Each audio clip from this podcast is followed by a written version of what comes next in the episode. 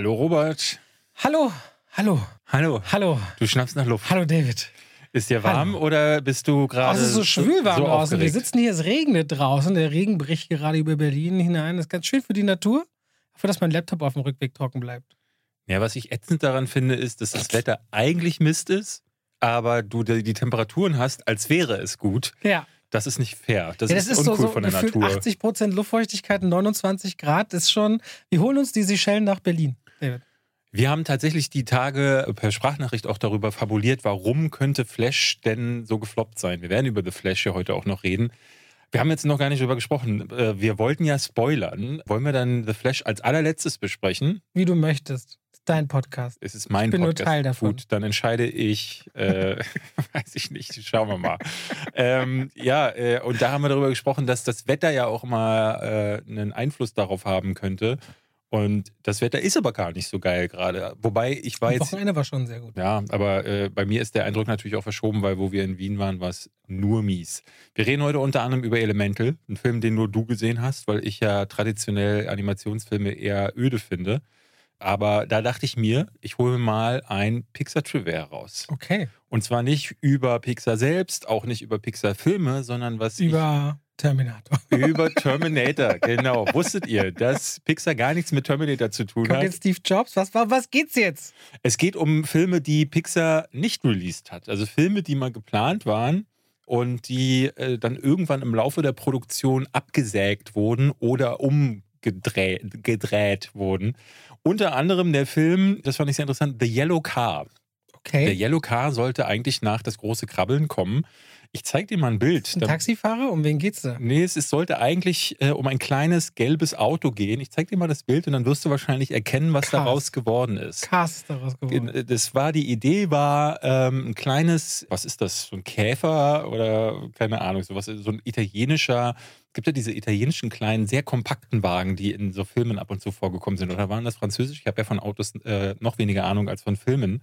Und das sollte so die Geschichte des hässlichen Entleins sein. Also Ja. ein kleines Auto, das, äh, das in dieser Welt äh, voller anderen Autos nicht so richtig mithalten kann, weil es klein ist, weil es nicht den krassesten Motor hat, sich dann aber beweist, wahrscheinlich bei einem Rennen, so weit hat sich die Story, glaube ich, gar nicht weiterentwickelt. Und der Film wurde dann gecancelt, weil John Lasseter gesagt hat, so, ah, so richtig einen Film daraus kann man nicht machen.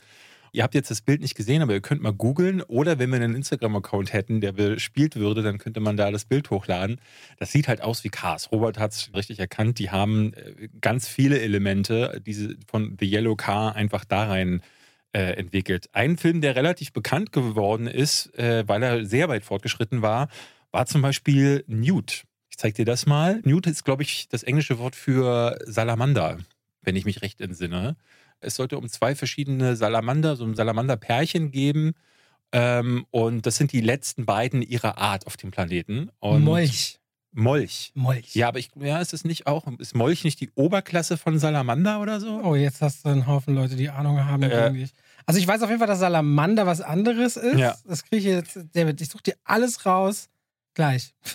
Das war auf jeden Fall, ich kann dir, während du suchst, kannst, kann ich ja schon mal erzählen, es ging um eben einen blauen und einen roten Salamander. Vielleicht erkennst du ja den Grund, warum der Film gecancelt wurde. Äh, äh, die, und die sind die letzten ihrer Art gewesen und die sollten nun, damit die Spezies weiterleben kann, forciert werden, sich ineinander zu verlieben, um sich fortzupflanzen. Hast du diese Geschichte woanders schon mal gehört? Warte mal, die sollen forciert werden, um sich fortzupflanzen. Die sind die letzten ihrer Art. Mhm. Ist das irgendwie nicht das. Nee, das beim letzten Einhorn ist das nicht die Nee, bei Geschichte. Rio. bei Rio. Rio war dieser Film mit diesem äh, Mit dieser Echse. Papagei oder Kakadu. Ach so, doch, Rio. Rio, ja. Zwei, zwei Teile gibt es davon, ja, stimmt. ja, genau. Und Und da, da hieß Blue, der Vogel, oder? Weiß ich nicht mehr. war das nicht ein roter Vogel, der einen blauen Mm. Vogel? Auf jeden Fall kam der Film dann plötzlich vorher raus und Pixar hat gesagt, ähm, ist es nicht die Geschichte, die wir für unseren Molch-Film, Entschuldigung, geplant haben? und deswegen, es gibt von Newt wirklich schon sehr, sehr weit fortgeschrittene Storyboards und alles Mögliche und es ist nie nie fortgesetzt worden. All diese Geschichten, um hier mal auch einen Service-Trivia für euch zu haben. Es gibt ein Wiki, also wie so Wikipedia, nur für Cancelled Movies. Das heißt tatsächlich Cancelled Movies Wiki. Und da sind alle gecancelten Filme, nicht nur von Pixar, sondern wirklich alle, die jemals geplant waren. Ähm, und zwar auch so erste Versionen von. Also es gibt da zum Beispiel auch von äh, Spider-Man oder die erste, was ich letzte Woche angesprochen habe, der Spider-Man-Film von James Cameron zum Beispiel, mit Story-Zusammenfassung, mit dem Grund, warum es dann gecancelt wurde. Und da ist eine ganze, ganze Reihe von Pixar-Filmen, wie zum Beispiel, wusste ich nicht, ein Sam und Max-Film. Sam und Max ist eigentlich ein äh, LucasArts-Adventure gewesen. Ähm, und weil Steve Purcell, der das erfunden hat, wohl bei Pixar arbeitet, wollte der dieses Projekt da durchsetzen. Also ganz, ganz viele Sachen. Ähm, und wenn ihr euch mal durchklicken wollt, empfehle ich euch Cancelled Movie Wiki. Cancelled Movie Wiki. Genau, und da findet ihr dann viele interessante Sachen, ähm, auch zu Pixar, dass sie unter anderem mehrere Stop-Motion-Filme geplant hatten, unter anderem mehrere Real-Life-Filme. Also ein, es sollte einen Film namens 1906 über das Erdbeben von San Francisco, das im Jahr 1906 passierte, geben. Von Pixar, was ich mir irgendwie nicht so richtig vorstellen kann. Ne? Also Real Life von Brad Bird gedreht, wurde auch gecancelt. Also Pixar hätte sich offenbar in der Geschichte mehrfach fast geöffnet in verschiedenste Richtungen, macht aber heute, äh, heute wirklich nur Animationen mit CGI, unter anderem Elemental, den du gesehen hast. Der 27. Film inzwischen. Der 27. schon? 27. Äh, übrigens, äh, Salamander auf Englisch. Ja, Salamander. Richtig. Ja. nee, sag mal. Nee, wirklich wahr. Salamander. Ich habe deswegen so oft hin und her gegoogelt, bis es dann wirklich, es ist so. Ja, ich dachte Ah. so, halt, kriegt das, was ist hier los mit der Übersetzung? Salamander. Kennst du übrigens diesen, es gibt so einen kurzen Clip ähm, darüber, wie bei Pixar, dieses Intro, wenn die Lampe ja reinspringt. Äh, es gibt so eine POV von dem I. Das traurigste, das traurigste Kurzfilm. Das I steht so da, guckt so, die anderen Buchstaben gucken schon so das I an, so bemitleidenswert, weil sie wissen, was gleich passiert. Und dann kommt diese Lampe und siehst, wie es halt so platt gedrückt wird und dann ja tot ist. Von Pixar selbst? Oder? Nicht von Pixar gleich, ist irgend so ein Okay. Fanmade-Ding. Eine POV von dem Pixar-Intro von dem I. Das mag ich ganz gerne. Und damit Herzlich willkommen. zu zwei, wie, Wie Pech, Pech und Schwafel. Schwafel. David, Ja, viele Filme mitgebracht. Mhm. So ist das Leben. Wir haben ganz weirde Sachen mitgebracht Mhm. rund um äh, Harry Potter. Also nicht um Harry Potter, um Daniel Radcliffe mit einem Harry Potter Gag drin. Hast du gehört, oder? Es sind so viele Gags drin, dass ich ehrlich gesagt den Nein. Überblick verloren habe. Aber vielleicht kannst du mir sagen. Äh, I'm your Dementor. Ach so, ja, ja, ja, dann, ja, ja. So, mit Harry Potter Bezeichnungen. Ich habe Jennifer Lawrence neuen Film mitgebracht. Oscar-Preisträgerin. Ich glaube, jetzt ein bisschen Mutterseinspause gehabt. Ist zurück in einer Komödie. ich habe Black Mirror angefangen, zumindest bis zur Hälfte der Staffel. Sind es fünf? Wie viele sind sind sechs, glaube ich. Hast du diese Folge gesehen, von der ich letzte Woche gesprochen habe? Die, die sich selbst auf Netflix sieht? Ja, das ist gleich die erste Folge. Ist gleich die erste? Ja. Ist gut? Furchtbar. Also Furchtbar. heißt Joan ist awful und ist truly awful. Das kann, Okay. ich, kann ich dir schon mal sagen. Äh, was haben wir noch? Ich habe eine sehr schöne Dokumentationsfortsetzung noch mitgebracht, falls Ja. sich das so am Rand. Oh Gott, dieses Nee. Jahr sagt schon alles. Äh, wolltest gerade sagen, falls dich das interessiert, aber ich kann ich direkt Nein sagen. hast du wirklich nie unser Planet gesehen? Nee, das interessiert mich halt einfach gar Aber nicht. du magst doch Vögel. Ja, Da gibt es eine ganze da- schöne Vogelfolge. ja, toll. Also da gehe ich in die Natur und gucke mir Hast da du mitbekommen, Vögel dass hier gerade neun von zehn der Top 10 äh, platzierten, also ein bisschen off-topic gerade, äh, weiblichen Tennisspielerinnen in der Stadt spielen oder gespielt haben? Im Steffi-Graf-Stadion? Nee. Ich habe dir schon mal gesagt, dieses Turnier findet statt im Juni. Jetzt ist das jetzt die Tage gewesen und du bist nicht da gewesen. Du sagst, du liebst Tennis und willst immer mal zum Tennis. Dann sagt dir jemand, wann wo was stattfindet und dann gehst du nicht hin. Ich will jetzt lieber Tischtennisspieler werden. Das glaube Dann ich muss nicht. ich dann äh, Tischtennis muss ich nicht stehen. Da, da kann ich zum Not, zur Not kann ich auch mit dem Stuhl Tischtennis was spielen. ist denn das für ein Grund? Was willst du mir jetzt eigentlich mit den Vögeln erzählen? Na, ich wollte dir eigentlich nur sagen, guck doch mal, was da für schöne Dinge sind, wo sich auch Dokumentation und dein Filminteresse kreuzen. Wäre doch schön gewesen. Könnten mal so eine Folge, ich, dir die vielleicht mal raus. Was haben wir sonst noch? Wir reden über den schnellsten Mann der Welt. Ja. Äh, so gegen, gegen Anfang oder Ende, je nachdem, wie David sich fühlt. Und ähm, ja, das sind so meine Teile. Du hast ja noch Talk to Me gesehen, aber den schieben wir wahrscheinlich. ja, ich habe auch die beste Serie der Welt beendet, aber ich will nicht schon wieder darüber reden. Die beste Serie der Welt über Ted, Ted Lasso. Lasso. Ja, komm, erzähl mir mal ganz kurz. Nein, ich habe geheult. Du hast Und Gina in hat noch mehr geheult. Wunderschönes Finale, ganz toll, guckt's alle, fertig. Ist es jetzt auch vorbei? Ist Ja. das die, ja? Es war immer auf drei Staffeln angelegt. Also Apple hat sich nicht offiziell geäußert dazu. Haben wir bisher. schon Ted Lasso gesagt? Ja. Ja, ja. Ähm, und äh, der Account von Ted Lasso twitterte aber dann am Ende auch so typisch etwas, was Ted sagen würde, wieder so eine Lebensmetapher, die einfach so naiv ist. Ähm, es ist so ein bisschen das Thema, ob Spin-offs geben könnte. Es gibt so ein bisschen Ansatz in dem Finale, wo es hingehen könnte. Aber eigentlich war die Serie immer angelegt auf drei Staffeln und so endet sie jetzt auch. Okay. Ja. Möchtest du mir mal von No Hard Feelings erzählen? Das no, ist ja oh eine, Gott, du willst dort anfangen. ja, eine okay. Romantic Comedy mit Jennifer Lawrence, die, ähm, warte mal, ich habe den Trailer gesehen und den fand ich ehrlich gesagt gar nicht übel. Welchen? Es gab so einen Red Band Trailer, der so ein bisschen derber war. Ja, es geht um den Jungen, der ist nerdy, hat noch nie eine Freundin gehabt und wird dann, glaube ich, von den Eltern engagiert, ihn flach zu legen oder so. Also sie. Also Jennifer Lawrence spielt Maddie, die ist eine Uber-Fahrerin und will das Elternhaus, in dem sie lebt, gerne dort auch weiter wohnen bleiben.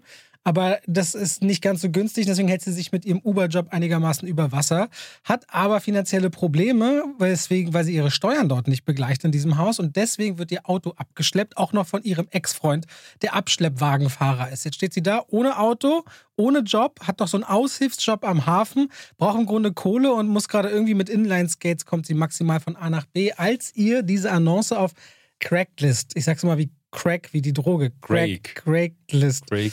äh, findet, dass anscheinend zwei reiche Helikoptereltern für ihren Sohn quasi eine Frau suchen, der sie datet, in Anführungszeichen. Richtig hart datet, sagen sie dann äh, im Film, damit er, bevor er auf die Uni geht, ein bisschen Erfahrung mit Frauen hat und nicht ganz so unerfahren dann dort antanzt. Ja. Das ist so die Geschichte. Und deswegen muss sie so äh, anbandeln mit Percy, heißt der Junge. Und ja, das ist im Grunde die Geschichte. Da stellte sich so ein bisschen die Frage, es meinten auch gleich Zuschauer, äh, das ist ja im Trailer hier und da, kann man das witzig finden, wissen wir Humor, jeder lacht über was völlig anderes. Aber jetzt mal eine, eine Frage in den Raum gestellt. Stell dir mal vor, die Geschlechterrollen wären vertauscht. Mhm. Dann gänge das gar nicht Nee. wahrscheinlich, ne? Ja, so Nee. ein Typ Anfang 30 macht sich eine 18-, 19-Jährige ran, damit die mal Erfahrung hat, Ja. bevor sie an die Uni geht. Hm. Weiß ich nicht, also das muss man mal separat bei No Hard Feelings sehen. Und was dann passiert, ist halt so eine ganze Liste äh, von Klischees. Im Grunde stalkt sie ihn mehr oder weniger immer mit doppelt anzüglichen Situationen und Wortspielen die ganze Zeit, die im Englischen natürlich viel besser funktionieren als dann im Deutschen. Ich finde, viele Situationen davon laufen ins Leere, sind auch peinlich. Also ganz konkret, Jennifer Lawrence trifft diese Eltern zum ersten Mal, muss mit Inline-Skates zu diesem Haus fahren und wie es bei reichen Leuten oft so ist, die Einfahrt ist ewig lang, die geht bergauf, dann geht es noch drei Treppen hoch, wo dann am Ende die Eltern stehen und die sagen dann auch so, kommen Sie ruhig nach oben und dann filmt die Kamera eine Minute, wie sie versucht, die Treppe mit Inline-Skates hochzugehen. Also so Gags, wo ich dachte, erstens, der wird auch noch geschnitten, also du siehst richtig, der war mal noch länger. Und das sind so Momente, wo ich so denke, ich meine, diese Frau, sie ist Oscar-Preisträgerin, sie ist wirklich mit der großen Regisseuren, äh, hat sie gearbeitet und ich frage mich dann so, was ist denn da los, dass sie diese Rolle so Ja, annimmt? zumal sie ja lange jetzt weg war und das Weil sie so Mama ihre geworden erste ist, Rolle ne? war jetzt wieder, ne? Das- Weil sie Mama geworden ist, nehme ich mal an. Und dann ist es auch so, und der Film ist am Anfang wirklich so wie so eine College-Komödie, so ein bisschen so American Pie-Vibes hatte ich, aber auch nicht der Humor so richtig geupdatet. Also es wirkt so immer so ein bisschen, dass man sich so schämt und dann so mit so einer vulgären Art drunter gelegt, wie sie zu Jennifer Lawrence oft passt. Die ist ja oft in Interviews und so auch eher der Kumpeltyp, wie sie auftritt. Und dann versucht der Film sich so umzudrehen Richtung eben ehrliche Gefühle und was ist wirklich wichtig im Leben. Und dann geht dieser Plan natürlich auch ein bisschen nach hinten los und kriegt dieser Junge irgendwie raus, was man da vor seiner Nase herumspielt. Und so dümpelt das ganz schön vor sich hin. Und ich dachte immer wieder so, pff, also ich verstehe nicht so richtig. Sie hat auch äh, Full Frontal Nacktszenen. Was? Also auch nicht mal nur die Kamera zwei Sekunden, sondern das geht so eine halbe Minute, Minute. Ich weiß nicht, ob das alles Prothesen sind. Aber ein paar Shots davon sehen so echt aus. Also ich ich habe dazu nicht weiter gelesen, aber irgendwie, also dieser ganze Film fühlt sich so auf Biegen und Brechen soll er lustig sein. Und ich fand ihn nicht so wirklich lustig. Aber in der Presseverführung gab es auch genug Kollegen, die immer wieder laut aufgelacht haben, weil da immer halt die krassesten Klischees aufeinandertreffen. Ne? Sie setzt sich auf seinen Schoß und regelt sich so und er so, ah, ist irgendwie unbequem. Und dann sagt sie, willst du lieber auf meinem Schoß sitzen? Und dann sitzt er auf ihrem Schoß und sagt so, ach ja, ist ganz nett hier und so. Mhm. Also es ist wirklich, weiß ich nicht. Das ist so ein Das Film, klingt wo ich so da eine, so sitze. eine Peter und Bobby Farrelly-Komödie. ist so ein Film, wo ich da sitze und auch ein, zweimal lachen muss, weil es manchmal genau meinen Nerv trifft, aber in 80 Prozent oder mehr lachen alle anderen. Also immer mal wieder wurde woanders im Kino gelacht, sodass jeder doch irgendwie viertelbefriedigt nur rauskommt aus dieser Nummer. So fand, empfand ich es irgendwie. Also ich habe sowas schon lange nicht mehr gesehen, Ja. aber es ist auch so was Unangenehmes schon lange nicht mehr gesehen. Das ist so, ich glaube, wenn man abends weggeht in der Runde und so sich zwei, drei Bier reinstellt und wirklich auch sich so ein bisschen so ein bisschen shady fühlen will, dann könnte das so ein Film sein. Ja. Ehrlich gesagt, ich will mir den noch angucken. Er, er macht ja auch ehrlicherweise nie äh, den Eindruck bei den Trailern, als wäre er was anderes. Ja. Ich habe mir das nur nicht vorstellen können, dass er nichts anderes ist. Weil ich muss, äh, genau dieser Punkt, den du gerade gesagt hast, dass es so eine Sorte Film, ehrlich gesagt, seit dieser American Pie-Ära, Schon lange. wo das ja dann, dann auch totgerungen wurde durch alle möglichen Trittbrettfahrer, äh, da gab es das jetzt schon lange nicht mehr. Deswegen, vielleicht ist das mal wieder was und vielleicht schäme ich mich dann Was ich auch noch mag, da habe ich so ein bisschen so ein Spleen. Ich weiß nicht, woher das kommt. Ich glaube, das kommt von mir von Dawson's Creek früher, falls du die, kennst du bestimmt die Serie, oder? Ja, ja ich habe es nie gesehen. Michelle Williams ist da bekannt geworden und Katie Holmes.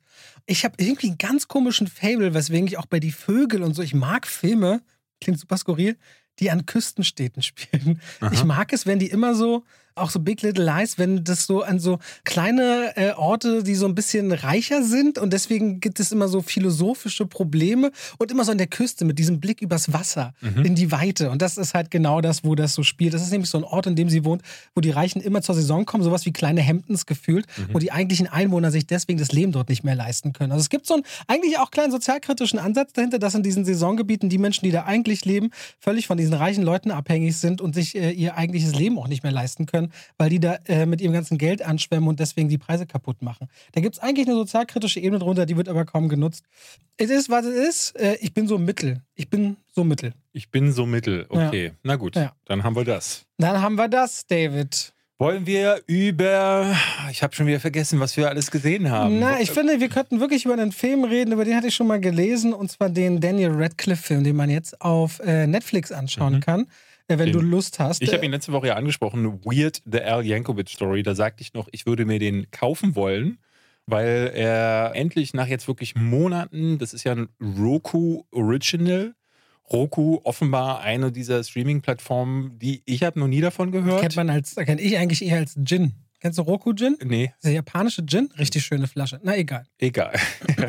Und ist seitdem nicht rausgekommen. Hieß jetzt, kommt auf DVD, wurde aber offenbar von Netflix auch für Deutschland gekauft. Und das haben mir ganz viele Zuschauer äh, oder Zuhörer vor allen Dingen geschrieben.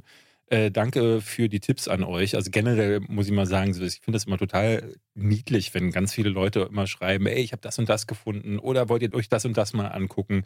Äh, das mag ich immer sehr, weil man da tatsächlich so einige Geheimtipps auch zum Teil findet. Weird, The Al Yankovic Story hatte ich daher auf dem Schirm, weil ich äh, Weird Al Jankovic vor allen Dingen liebe, weil ich ähm, als kleiner Teenager UHF, ich weiß nicht, ob du den kennst, Sender mit beschränkter Hoffnung, den hat er 1989 gemacht. Also da hat seine Karriere gerade an Fahrt aufgenommen. Weird Al, der davor eigentlich bekannt geworden war, das wird in diesem Film auch aufgearbeitet durch Parody-Songs, Ja. die er zur Polka-Musik aufgenommen hat. Ähm, und zwar, ne, der Humorzenit bei äh, Weird Al ist schon erreicht gewesen, weil er aus Beat It von Michael Jackson Eat It gemacht hat und über Sandwiches gesungen hat. Ähm, ich glaube, zu seinen größten Hits gehören White and Nerdy, äh, Smells Like Nirvana, Another One Rides the Bus statt äh, Bites Another the one Dust. rides the bus. My Bologna. My Bologna, My genau. Bologna. Und ich muss sagen, ich habe das als Teenager damals gesehen, ähm, diese, diese Musikvideos zum Teil auf MTV, später im Internet wurden die mir auch immer wieder gezeigt, weil Freunde meinten, ey, guck mal hier, da hat jemand eine Parody gemacht. Und ich fand das immer semi-lustig bis scheiße. Aber sein Film, URF, ist Kunst. Das ist ganz, ganz groß Aber worum geht's da? er erbt einen Fernsehsender. Der ist äh, total runtergekommen. Niemand guckt diesen Fernsehsender und er und sein Kumpel, äh, der Hausmeister ist, ähm, der unter anderem den Nachbar aus Seinfeld spielt. Ich weiß leider den Namen jetzt nicht. Aber die beiden übernehmen diesen Sender und programmieren diesen Sender dann. Und zwar mit Talkshows und Filmen wie Gandhi 2 oder Conan der Bibliothekar. Also es ist ein Spoof-Film, Ja. aber ne, so ist er hat so diese Metaebene Kino, Film, Fernsehen und der ist total, weil ich ja auch so ein Film- und Serien-Nerd bin, ähm, der besteht natürlich auch wieder nur aus Wortspielen. Also so wie er es bei Beat It und It macht, so hat er es mit Conan der Bibliothekar gemacht. Aber es gibt dann einen Trailer dazu. Ne, ein kleiner Junge kommt nach Hause. Ah. Wir machen es so, wir machen das ja gerne mal hier. Ich werde euch das jetzt mal audiomäßig einspielen, diesen kleinen Clip. In der gesamten bisherigen Geschichte des Films hat es noch nie einen Leinwandhelden gegeben, der so umwerfend, so kraftvoll und so tödlich war. Es ist Conan, der Bibliothekar. Du hast gerade gehört, ein Junge kommt zu Conan und sagt so, ich hab's zu spät zurückgebracht und dann wird er in der Mitte durchgehackt. Das habt ihr jetzt nur gehört, weil äh, Conan, äh, Anstatt die Gebühren, die man immer zahlen ja. muss, zu Conan ist nämlich überstreng Und Gandhi 2, auch der Trailer, ganz fantastisch. Und da merkt man, der Mann hat eigentlich Humor. Gerade so Trailer in Filmen sind manchmal so absurd, aber witzig. Ich erinnere mich immer an Tropic Thunder, als sie die Rolle von, von Robert Downey Jr. vorstellen. Lazar oder wie er so heißt. Der Ja, hatte ja. auch so einen, so einen überepischen Trailer. Okay, The Weird Al Jankovic Story. Ich dachte ehrlich gesagt, das ist jetzt hier ein Biopic, wo sie jetzt erklären, ne, weil man muss ganz offen sagen, dass dieser Mann, und das vielleicht nochmal für euch als Info, falls ihr Weird Al Jankovic gar nicht kennt, der hat neunmal Platin, mehrfach Gold in den USA, der hat fünf Grammys gewonnen, der ist Also Millionär. das ist wahr. das ist wahr. Weil es ist fett, wenn man diesen Film schaut, weiß man nicht, was es genau, war. was es war und was es Was nicht. es nicht und ich dachte eigentlich, dass dieser Film auch so ein bisschen aufarbeitet, wie kann es eigentlich sein, dass man mit so einem Schrott, also das ist wirklich Schrott, es ist Polka und es ist... Äh, es Aber ganz ehrlich, die Schlümpfe in Deutschland, ne, die ja bekannt sind, ihre Songs, ich bin der Schlumpfen, Cowboy Joe, ja, da, ja. da, da. Oder dieser, wie heißt dieser andere, dieser Crazy Frog? Äh, aber diese Schlümpfe lebten ja nur davon, Sachen zu parodieren, die einigermaßen bekannt waren. Und es war ist der Hit, als ich in der zweiten Klasse, als wir mal zur Schwimmhalle zum Schwimmenunterricht gefahren sind, lief das hoch und runter. Wir Ja. haben alle gesungen, geliebt. aber in der zweiten Klasse. Aber dafür hat es hier keinen deutschen Musikpreis gegeben und fünf. Und es hat auch keine goldene Schallplatte für die, für die Schlümpfe gegeben. Another one rides the bus, So, und äh, another one rides, and another one rides. Entschuldigung. Ich hätte gerne eine Erklärung dafür gehabt, aber der Film beginnt schon auf eine Art und Weise, wo man merkt, ja, das ist hier die nackte Kanone. Und nicht nur die nackte Kanone, es ist auch, kennst du diese Walk Hard, die Dewey Cox Story? Nein. Das, ähm, ist, glaube ich, mit John C. Reilly ist das, glaube ich. Der spielt in so einem Fake-Biopic äh, und was im Grunde so eine Parodie auf diese ganzen Musik-Biopics ist. Und das hier ist ja dasselbe. Es wird sehr viel aufs Korn genommen, eigentlich Weird Al selbst, ne, weil dass man mit Polka und mit einem Akkordeon irgendwie, weil alle, das muss man gleich sagen, der Film beginnt hier mit dem jungen, ganz jungen Weird Al, der kriegt ein Akkordeon geschenkt und ist dann schon ein bisschen größer geworden, ist dann in seiner Studenten-WG und seine Studentenbros sitzen da rum und er holt das Akkordeon raus, weil er, er sieht dann Bologna, was ist denn das eigentlich? Wurst? Das, Mortadella. Mortadella, ne? Morta Ja. Er sieht so eine Packung Mortadella. Im Radio läuft gerade My Sharona von The Knack. Und er fängt dann an, My Bologna. Und die anderen so, wow, wow, wow, wow krass. Äh, die rasten völlig aus, was natürlich absolut absurd ist. Ne? Also, dass in so einer Studenten-WG die Leute wegen so einem Müll ausrasten, macht gar keinen Sinn. Und das fand ich spannend. Die erste halbe Stunde ist nämlich so überhöhte Realität. Ähm, und ich dachte so noch, sie erzählen seine Geschichte, aber aus so einer völlig verzerrten Geschichte. Aber je länger dieser Film geht, umso mehr driftet der in Sphären, die gar nichts mehr mit der Realität und endet dann Aber an er einem hat das Punkt. selber mit produziert und geschrieben. Ne? Ja, das ist ja, jetzt nicht ja. als wäre er nicht involviert das in ist auch mal ein. Sketch gewesen. Ähm, ich weiß nicht, ob du den gesehen hast. 2013 oder so habe ich gelesen. Genau, Funny or Die ist ja diese Plattform, in der Will Ferrell auch zur Hälfte mit drin hängt. Und der Typ, der zuletzt diesen Meteorfilm gemacht hat, Adam Don't McKay. Look Up, Adam McKay. Adam McKay und äh, Will Ferrell gehört das Ding, glaube ich. Und da spielte Aaron Paul die Rolle von äh, Weird Al. Und genau dieses, dieser kurze Trailer, der dafür produziert wurde, den haben sie jetzt erweitert. Hat auch zehn Jahre gedauert, den nochmal als Film umzusetzen. Aber jetzt ist es halt Daniel Radcliffe in der Hauptrolle. Und ich kam da raus, also Carly neben mir hat geschimpft wie ein Rohrspecht. Die hat den gehasst, wie, äh, also auf, aufs Blut. Und ich saß immer wieder da und dachte, ah, ich weiß gar nicht, wie ich den finde, weil er natürlich völlig absurd ist. Und natürlich auch dieser Humor ist typisch Weird Al. Aber es ist auch ein Shit. Also es, es gibt zum Beispiel eine Szene, da trifft er auf so einer Swimmingpool-Party auf so lauter, so auf Andy Warhol und äh, dann, Salvador Dali. ja, und das sind alles so Leute, die haben die hässlichsten und schlecht sitzendsten Perücken auf. Zum Beispiel Conan O'Brien spielt über Andy Warhol und du siehst seine schwarzen Haare. Aber das ist ja obviously mit Absicht. ja, ist natürlich mit Absicht. Auch bei seiner Mutter, wenn sie auf alt gemacht wird, ist ja mit Absicht so wahnsinnig schlecht. Nee, sie ist auf dick gemacht worden, weil er einen, er hat ja aus Michael Jacksons Bad hat er Fat gemacht. ah, War auch einer seiner Hits. Und ähm, sie sagt ja dann, ich bin jetzt fett. Und das ist nur die reine Anspielung, dass er da wohl die Inspiration für seinen Song Fett herbekommen hat. Das ist so ein Shit, so ein Stuss.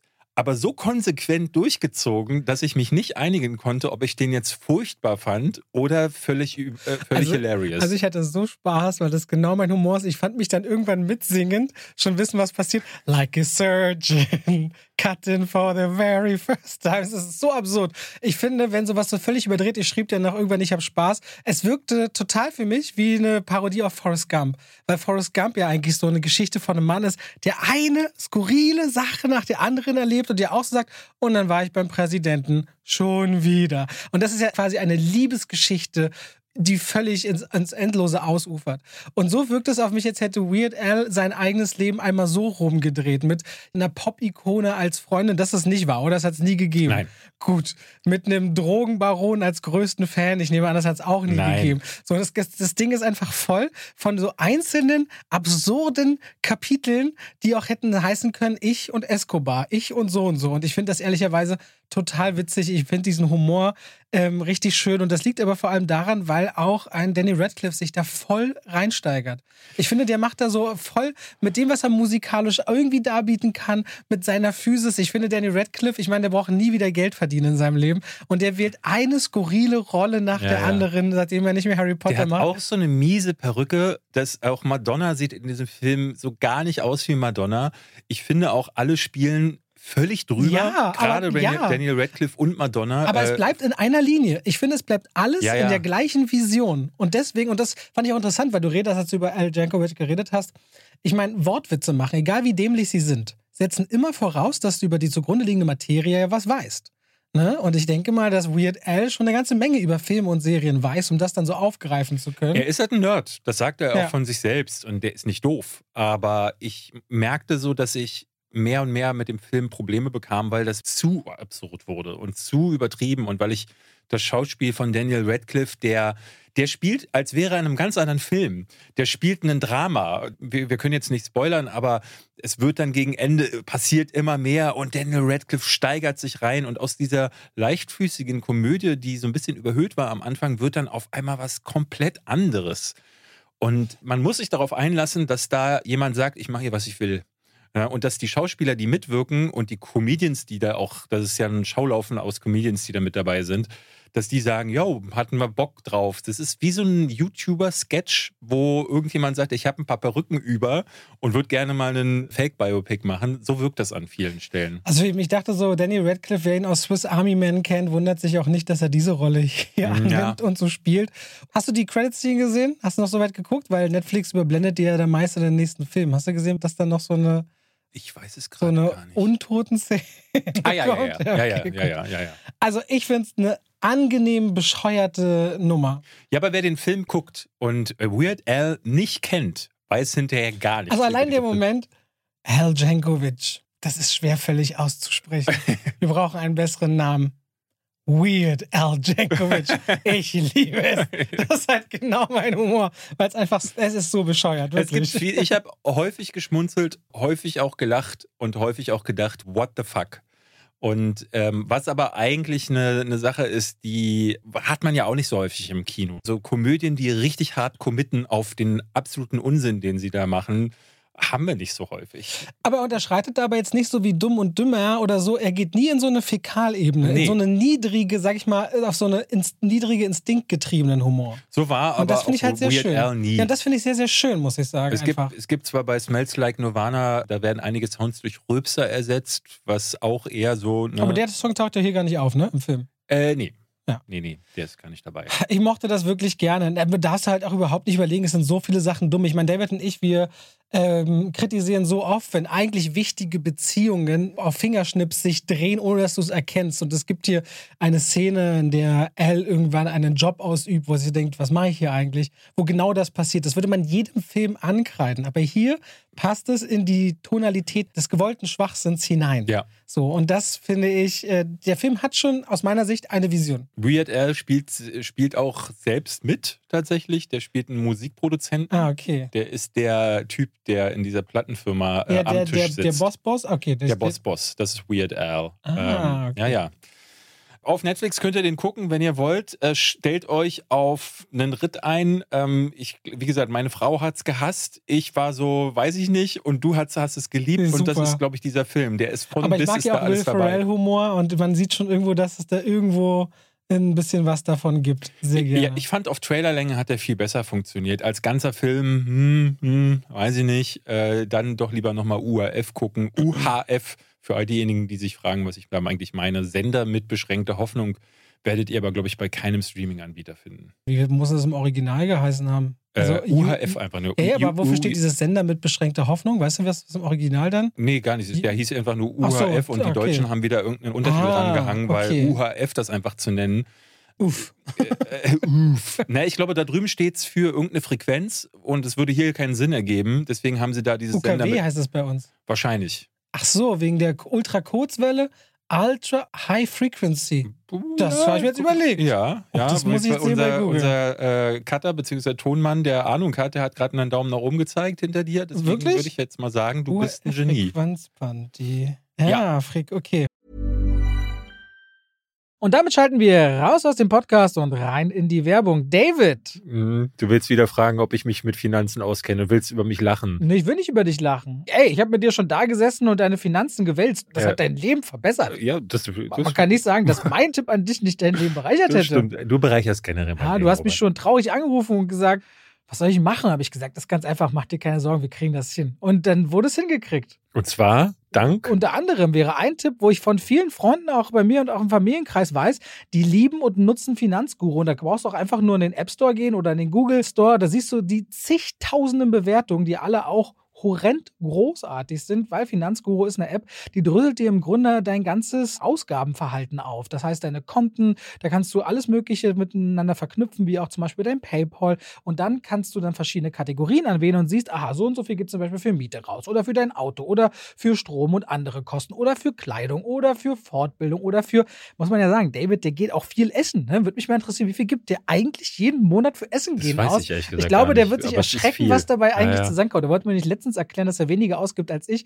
Naja, weil ich gehe ja nie aber essen. Aber du kaufst dafür gesünder ein. Ja, aber Essen gehen ist immer viel teurer. Würde dir zumindest Finanzguru alles aufdröseln. Okay. Und daran könnt ihr dann auch zum Beispiel entscheiden, oh, da sollte ich vielleicht sparen oder das machen wir so ein bisschen anders. Und Finanzguru kann euch da auch tatsächlich in der App helfen. Und da gibt es auch eine Pro-Version. Denn prinzipiell ist Finanzguru kostenlos. Für 2,99 im Monat gibt es dann sogar noch einen Plus-Zugang. Also Finanzguru Plus heißt es dann mit noch tiefer gehenden Analysen zum Kaufverhalten. Und wir haben natürlich einen schicken Code für euch euch, nämlich Schwafel. Wenn ihr den verwendet, dann könnt ihr den statt nur sieben Tage, drei Monate kostenlos ausprobieren und dann natürlich weiterführen. Versucht gerne mal mit Finanzguru eure Finanzen besser auf die Reihe zu kriegen. Es ist ja zu eurem Besseren. Die App hat schon gezeigt, dass es viele, viele Leute gibt, die sie mögen, lieben und nutzen. Und damit danke an Finanzguru. Wir schalten raus aus dieser sehr langen Werbung und zurück in den Podcast. Weiter geht das. Was haben wir in unserem Potpourri an wunderbaren Dingen? Du wolltest uns unbedingt was über unser Planet, unsere Erde, was? Ach, das, das war ich. Nee, nee, das ist okay. Leute, falls ihr unser Planet, ich finde, das ist die schönste Tier- und Umweltdokumentation, die es jemals gab auf Netflix, gab es vor fünf Jahren. Das ist, glaube ich, eine sechs- oder achtteilige Sache. Jetzt ist die zweite Staffel raus. Vier Teile, guckt sie euch einfach an. Sind ganz tolle Naturaufnahmen genießt es. Diesmal kindgerechter, weil Tiere einfach nicht so krass draufgehen wie im ersten Teil. weil doch in der ersten Staffel, da wird immer das menschliche Einwirken und die Umwelt in Zusammenhang gebracht. In der ersten Staffel ging es immer darum, es gab eine Folge über Dschungel, über Tiefsee, über Hochsee, über die verschiedensten Regionen und dort wurde das Leben angeschaut. Jetzt in der zweiten Staffel geht man im Laufe eines Jahres von März bis März rund um den Erdball und es gibt dem dann mehr so eine runde Erzählweise in den vier Folgen. Und in der ersten Staffel war es da gab es zum Beispiel wirklich, finde ich, dramatisch, weil die Gletscherschmelzgebiete der Walrösser sich getummelt haben auf ihren gewohnten Siedlungen, wo da einfach Hunderttausende rumhängen, aber die haben immer weniger Platz und in Panik siehst du, wie die dann alle einfach Klippen runterstürzen, sich drehen, aufschellen, verbluten, zerschlagen. Also richtig brutal ja. in der ersten Staffel. Ja, da ging es, die erste Staffel wollte immer sehr vermitteln, Leute, das ist die Wildnis und die ist schön. Und wir sind aber auch Teil des Problems, dass sie kaum mehr geschützt ist. Und diese Tonalität nehmen sie in der zweiten Staffel raus, um, glaube ich, sehr viel kindfreundlicher zu sein. Wieder im Original zählt von David Attenborough, der eigentlich immer sehr gute Tier- oder, oder Naturdokumentation sich annimmt. Und der war doch schon für David Attenborough war doch vor 100 Jahren schon 100 Jahre alt. Ne, der war vor, ich glaube, der hat vor 60 Jahren oder so angefangen, Dokumentationsfilmer zu werden. Mhm. Der hatte auch erst letztes Jahr so eine Doku auf Netflix, wo es um die Wildnis ging und dass die Wildnis um 95 Prozent in den letzten 100 Jahren zurückgegangen ist. Ja, ist also äh, mega spannender Typ. Ich wollte nur kurz sagen, unser Planet, wer die Sache noch nicht gesehen haben sollte, holt es nach. Richtig cool für groß und klein. Ist der eigentlich verwandt mit Richard? Weiß ich nicht. Ah, weil ich wollte gerade sagen, ich weiß gerade gar nicht, ob ich mal gelesen habe, dass die verwandt sind oder ob sie explizit nicht verwandt sind, aber zufälligerweise beide Eins von beiden kann nur sein. ja, lass mich dir was zu äh, Black Mirror erzählen. Die äh, neue Staffel, Staffel 6 ist jetzt, ja, manche werden sagen, endlich gestartet. Ich muss sagen, ich habe jetzt nicht so Richard Attenborough ist der größte ältere Bruder. Der ältere Bruder. David Attenborough. Okay. Ich habe nicht unbedingt drauf gewartet, weil für mich war Black Mirror immer, das waren immer so Staffeln, wo ein, zwei Folgen besser waren und der Rest war meistens Durchschnitt bis schlecht. Und jetzt diese sechste Staffel fängt leider genau so an. Ich glaube, um das abzuholen, es ist eine Anthology-Serie. Das heißt, ihr müsst nicht fünf Staffeln gesehen haben, um die sechste zu gucken. Jede Episode ist eine eigene Geschichte Exakt. für gewöhnlich. Und die Verweise aufeinander gibt es entweder gar nicht oder äußerst selten.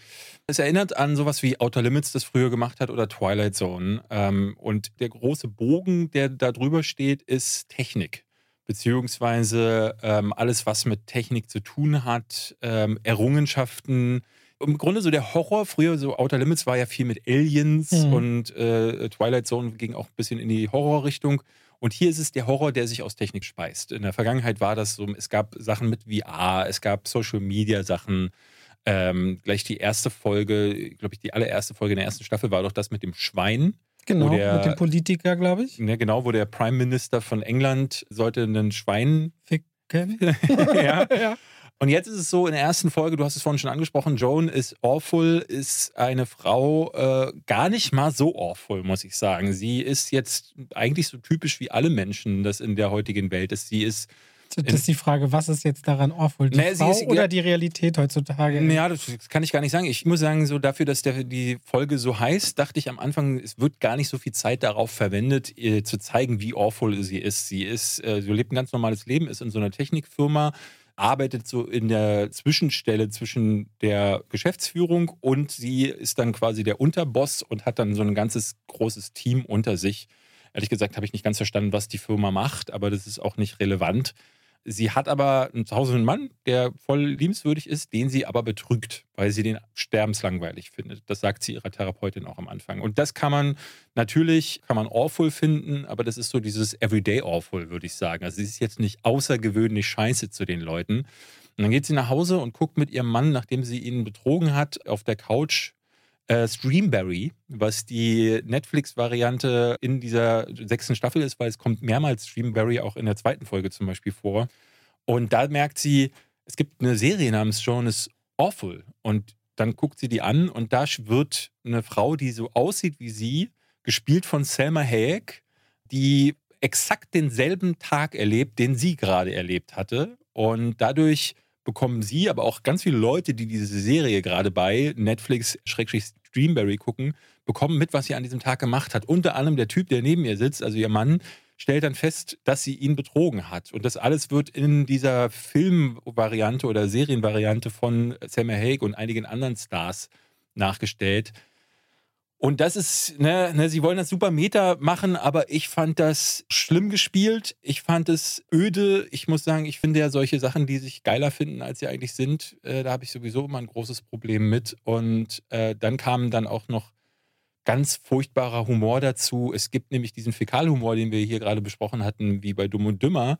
Äh, den gibt es hier nämlich, weil sie möchte dann unter anderem das System überlisten, weil ne, sie merkt dann so, okay, wie kann das eigentlich sein, dass ich hier überwacht werde oder werde ich überwacht oder wie weiß denn eigentlich Streamberry, diese Plattform, was ich den ganzen Tag mache? Und es ist alles sehr unlogisch, es ist nicht wirklich ähm, konsequent gespielt und sie versucht das System zu überlisten, indem sie sich Abführmittel einführt und dann in eine Kirche geht und da auf den Boden scheißt. Und da habe ich dann gesagt, gut, diese erste Folge ist für mich beendet. Äh, die gehen ja auch eine Stunde. Warum mussten da auf den Boden scheißen? das, ja, weil sie glaubt, das Das- kann die, der Streaming-Anbieter dann nicht senden, weil es zu krass ist. Aha. Und also ich hatte das Gefühl, da fühlte sich jemand irre clever bei diesem Konzept und das Ganze funktioniert aber in sich. Es ist nie schlüssig, es ist nie witzig, es ist nie spannend, da ist gar nichts vorhanden. Es ist nur diese Metaebene, die immer mit dem Finger auf die, die Problematik zeigen möchte. Nämlich, dass wir auf der einen Seite äh, die, die gesellschaftskritischen Aspekte daran sollen ja sein, dass wir alle Fernsehglotzen und dass wir am liebsten uns auch daran ergötzen, irgendwelchen Leuten beim Leben zuzugucken. Und ja, okay, habe ich verstanden, aber das habe ich nach einer Minute verstanden gehabt. Dafür muss ich mir dann nicht eine Stunde angucken. Gleich die nächste Folge, da geht es dann um True Crime. Die hat mir ein bisschen besser gefallen und die dritte Folge, die ich jetzt War die gerade. mit Aaron Paul oder so? Habe ich das richtig Das ist die dritte Folge, Josh Ah, Hartnett okay. und Aaron Paul, die, äh, da geht es so ein bisschen um ähm, so eine alternative Zukunft, in der Menschen ihren Verstand in Roboter hinein transferieren können. Die funktioniert ganz gut, ähm, aber da muss ich auch sagen, die geht eine Stunde 20, also fast Filmlänge. Ähm, und Das ist ja so lang wie das wunderbare Finale von Ted Lasso. ja, zum, aber das wunderbare Finale von Ted Lasso hat auf jeden Fall mehr zu erzählen als diese Filme. Die meisten Kritiken, die ich jetzt zu diesen einzelnen Folgen gelesen hatte, sagen alle sehr, sehr häufig, hätte nicht so lang sein müssen. Und das muss man klar sagen. Ich finde, äh, so früher sowas wie Twilight Zone oder Outer Limits, die haben in sehr viel kürzerer Zeit diese Geschichten, weil für mich sind das immer Konzepte. Ne, diese Sachen funktionieren alle als Konzept ganz gut, aber als langer Film oder als Kurzfilm, der dann aber gar nicht so kurz ist, sondern eine Stunde, da äh, sind sie leider immer gestreckt. Du merkst, sie wollen da irgendwie noch Füllung ranpappen, damit sie auf diese Stunde kommen und das braucht es ganz Naja, das ist so ein bisschen das Problem. Ne? Stell dir vor, du bist der Showrunner oder der Schöpfer von Black Mirror und du bist jetzt bei Netflix. Okay, ich stell's mir vor. Gut. Mm. Und dann weißt du so, okay, wir kriegen ganz sicher eine siebte Staffel, wenn wir 300 Millionen gestreamte Stunden haben. Mhm. Und jetzt geht unsere Folge 50 Minuten statt 1,20. Ja. Das ist das Problem. Ja. Das ist die Währung, die Wiedergabezeit. Ich meine auf YouTube. Wann gab es die magische Grenze, als YouTube, man konnte irgendwann Midrolls mal schalten, als Videos 10 Minuten lang waren. Inzwischen sind ja 8 Minuten die Grenze. Und auf einmal wurden Videos immer so länger, der Creator. Weil du einfach doppelt dreimal so viel Geld verdienen Ja. konntest. Und ich finde, da ist es auch so, weil solange sich Leute mit Content zufrieden geben und die Währung Wiedergabedauer ist, wundert es mich nicht Ja. so richtig, ne? Aber ich finde das Faszinierende an Kurzfilmen und gerade auch, was mich früher, ich habe sehr gerne Outer Limits geguckt zum Beispiel, was das Twilight Zone für meine Zeit gewesen ist. Was ich das Faszinierende daran finde, ist, dass diese Kurzfilme in der Regel dann etwas in deinem Kopf anstoßen. Also die sind immer so kurz gewesen, dass du dachtest, das hatte ich ja neulich auch bei dieser Star Wars Anthology-Serie Visions oder Visionen, äh, dass ich meinte, so es geht genau so lang, dass ich dachte, oh, davon gerne mehr und ich mache mir ein paar Gedanken über das Setting, das Worldbuilding, was in der kurzen Zeit passiert ist, das holt mich ab und irgendwas hinterlässt das. Aber hier gibt es gar keine Möglichkeit, dass was hinterlassen wird, weil so viel auserzählt wird und so viel drüber auch erzählt wird, weil das eben zu lange läuft, dass ich das Gefühl hatte, dass da eben nichts mehr bei mir passiert, weil sie dir das abnehmen. Und das finde ich, da wird komplett am Konzept vorbeigefilmt. Deswegen meins ist das überhaupt nicht, falls Leute das besser finden. Also bei John is Awful kann ich nicht verstehen, wenn man das mag, aber bei dem Rest, klar, das Aber das bedeutet auch für dich, muss es eigentlich noch bergauf gehen. Wenn du sagst, bei den Staffeln bisher war immer ein bis zwei Folgen richtig gut und der Rest so lala. Bis jetzt war alles so lala. Komm vielleicht Ich noch? werde nicht weiter gucken. Oh. Also ich merke für mich so, weil ich habe gerade so ein paar andere Sachen auf dem Tisch, die ich mir angucken möchte und da ist mir meine Zeit zu schade. Und wenn mich Okay. die ersten drei von sechs Folgen nicht abholen oder zumindest nicht genug abholen, da bin ich mittlerweile raus. Dafür Ab- ist zu viel Content im Internet. Apropos Joan is awful und wie ungünstig so ein Titel sein kann, wenn der eigene Name drin vorkommt. Kleiner Fun-Fact: 2018 gab es mal, ich glaube, einen deutschen Film, den habe ich dann meinen Brüdern geschickt, den Titel. Weißt du, wie der hieß? Mein Bruder heißt Robert und ist ein Idiot. Den gibt's. Okay, den gab es wirklich. 2018 habe ich meinen Brüdern geschickt und die so, ja, kann ich bestätigen, kann ich bestätigen. Naja, so ist es. Weißt du, was der elementar ist? Nee. Elemental. Ah, Der neue Pixar-Film. Du hast mit dem Trivia schon angefangen. Ich würde kurz mal darüber reden, wenn das für dich in Ordnung ist. hau raus. Der neue Film von Peter Sun, wenn das ausgesprochen wird, der hat äh, The Good Dinosaur bzw. Arlo und Spot gemacht. Auf jeden Fall äh, der neue Pixar-Film. Und Pixar steht ja eigentlich doch in der Tradition ja schon äh, eigentlich für sehr originelle und kreative und besondere Filme. Aber dieser Nimbus hat halt in den letzten, ja durchaus Jahren fast so ein bisschen nachgelassen. Also Soul war noch ganz wundervoll, Mhm. ist aber auf Disney Plus gelandet im Zuge der Corona-Pandemie. Mit Luca konnte ich nicht mehr so viel anfangen. Nee. Auch Disney Plus. Wie hieß denn dieser Rot mit. war extrem überdreht, Ja. der Film, auch Disney Plus.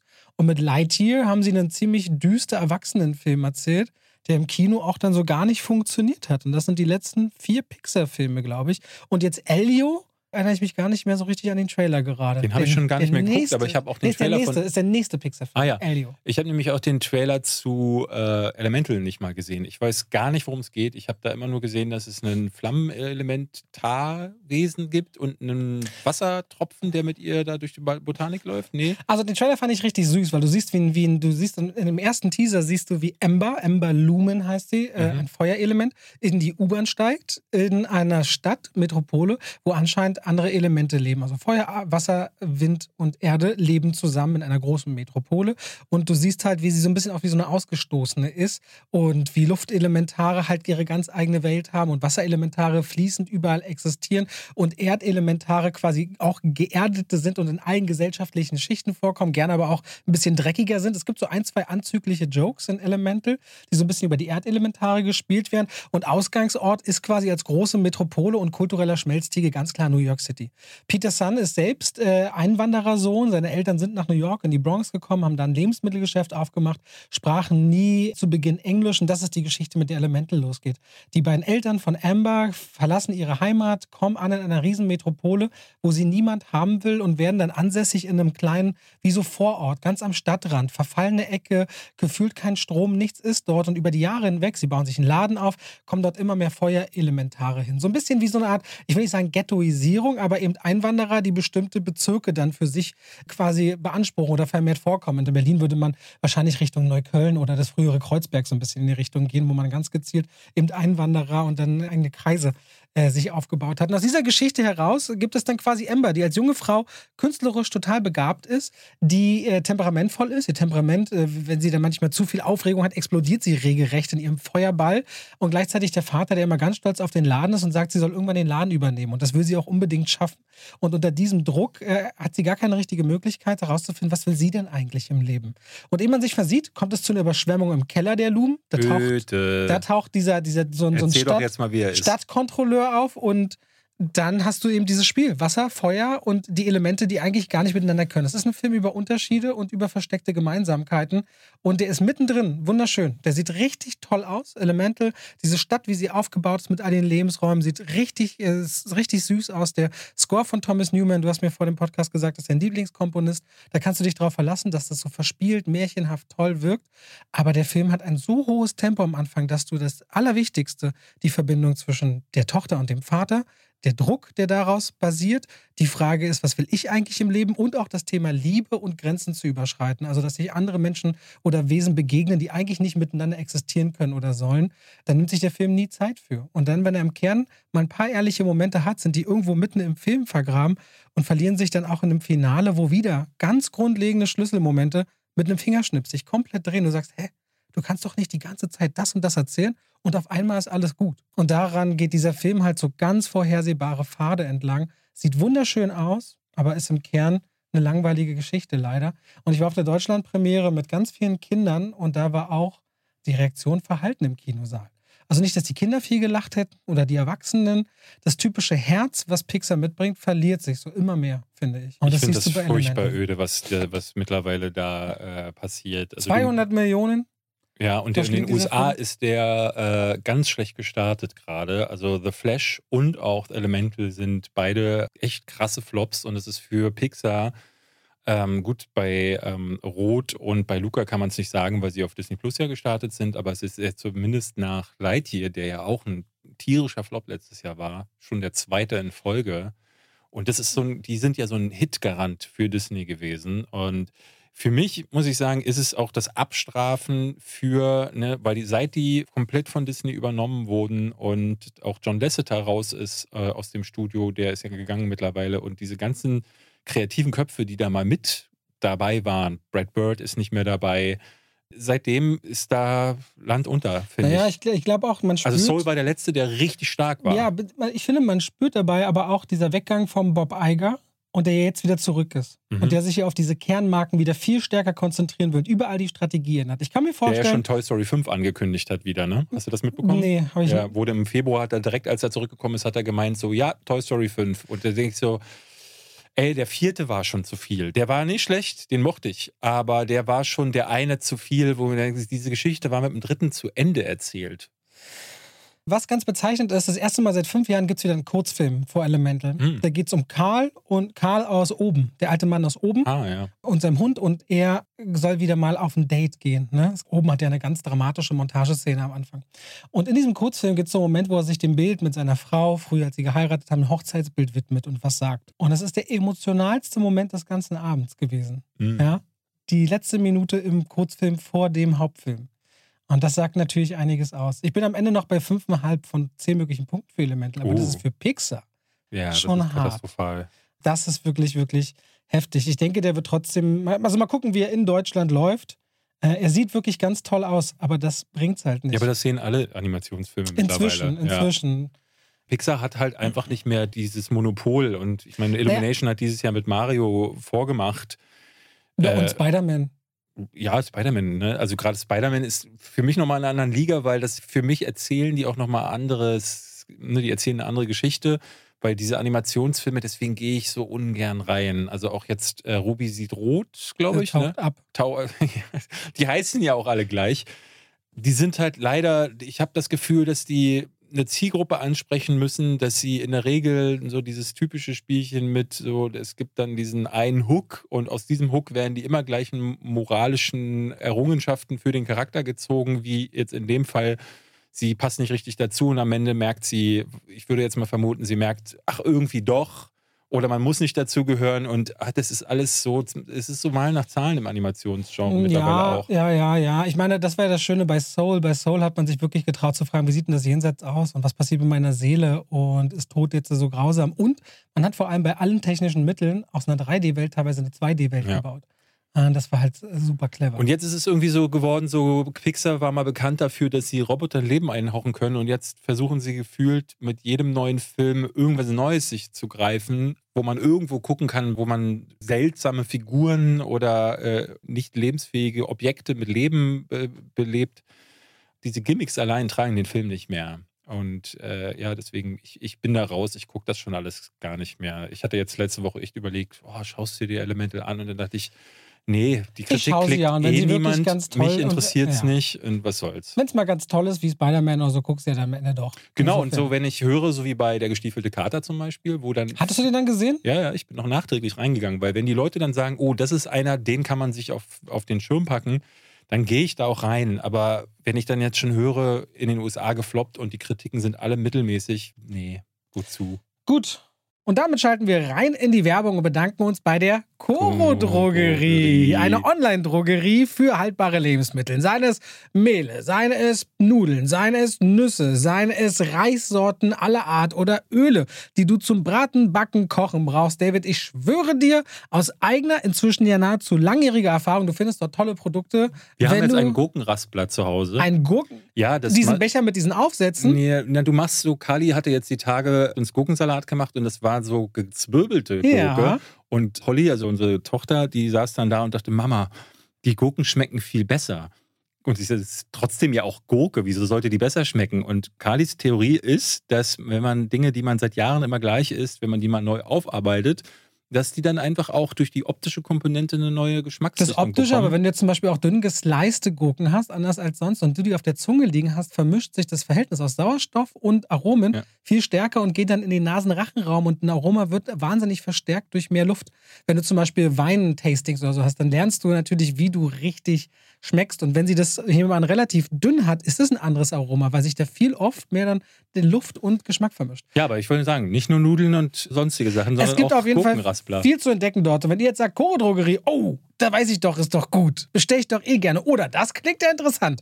Dann macht das, aber ihr könnt uns noch unterstützen, indem ihr den Code Schwafel5, Schwafel als Wort und 5 als Ziffer verwendet und spart dann nochmal 5% zum eh schon sehr fairen Preis.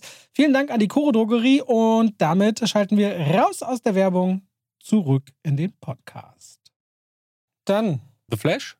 The Flash. Am besten ähm, das hier gleich nochmal, wir haben letztes Mal schon gesagt, wir wollen spoilern. Das heißt, wenn ihr den Film noch nicht gesehen habt und unbedingt wissen wollt, wie schnell läuft Barry Allen denn jetzt eigentlich, dann ähm, guckt euch erstmal im Kino an und kommt dann zu diesem letzten Part hier zurück. Ihr könnt aber auch äh, skippen, wenn ihr möchtet. Wir tauchen jetzt tief ein in die Geschichte äh, des ähm, ja, gefühlt letzten Films. Ich glaube, der war mal geplant als letzter Film im DCEU, weil die ja Aquaman unter anderem um ein Jahr verschoben haben. Die haben Mhm. das Ganze. Ja, und Blue Beetle kommt auch noch.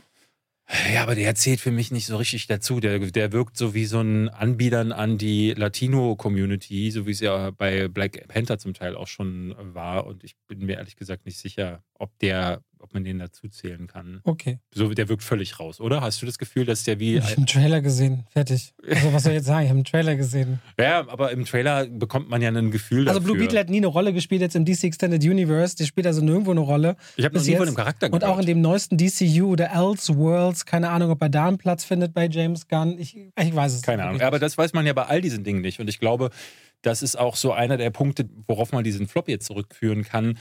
Die Leute wissen, glaube ich, zumindest die Eingeweihten, dass dieses DC Extended Universe wird jetzt enden. Und jetzt dreht man ihnen hier einen Film an, bei dem ich vorher dachte eigentlich, dass es äh, zumindest jetzt, dass er mit einem Knall enden wird. Also ich weiß nicht, ob du die Flashpoint-Comics kennst, auf denen der Film basiert. Das ist so eine Reihe gewesen 2011, wo äh, Flash in der Zeit zurückreist, weil er seine Eltern oder seine Mutter retten möchte. Dort trifft er auf Reverse Flash, der einer seiner ähm, Erzbösewichte ist.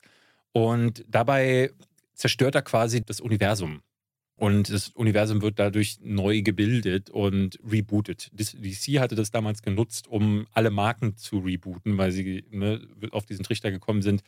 Die Zahlen sind immer weiter zurückgegangen, was für sie damit zu tun hatte, dass du natürlich, wenn da 30 Jahre Superman-Geschichte sind und du dann Heft 9852 dir holst, dass du dann ja schon irgendwie das denkst, so, ah, muss ich die jetzt alle gelesen haben, damit ich verstehe.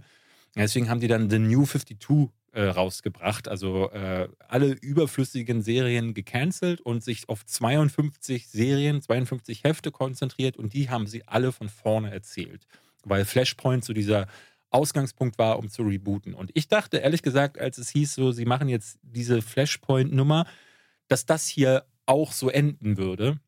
War aber erschrocken am Ende, wie wenig Konsequenzen das eigentlich zu haben scheint. Also zumindest äh, endet dieser Film auf eine Art und Weise, dass ich nicht das Gefühl hatte, so das ist jetzt hier ein großer Reboot-Point.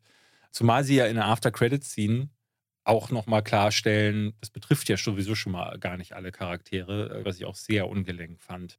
Im Grunde kann ich aber dem zum Beispiel, zum Beispiel zustimmen, was du letzte Woche schon erzählt hattest. Du meintest schon, dass das wahnsinnig viel von allem Möglichen ist. Und ich hatte große Probleme immer wieder mit dem Film und habe dann aber auch immer wieder Stellen gehabt, wo ich dachte, oh, das funktioniert eigentlich hier durchaus ganz gut. Dieses Kernelement, von dem du gesprochen Ja. hast. Barry Allen und seine Mutter.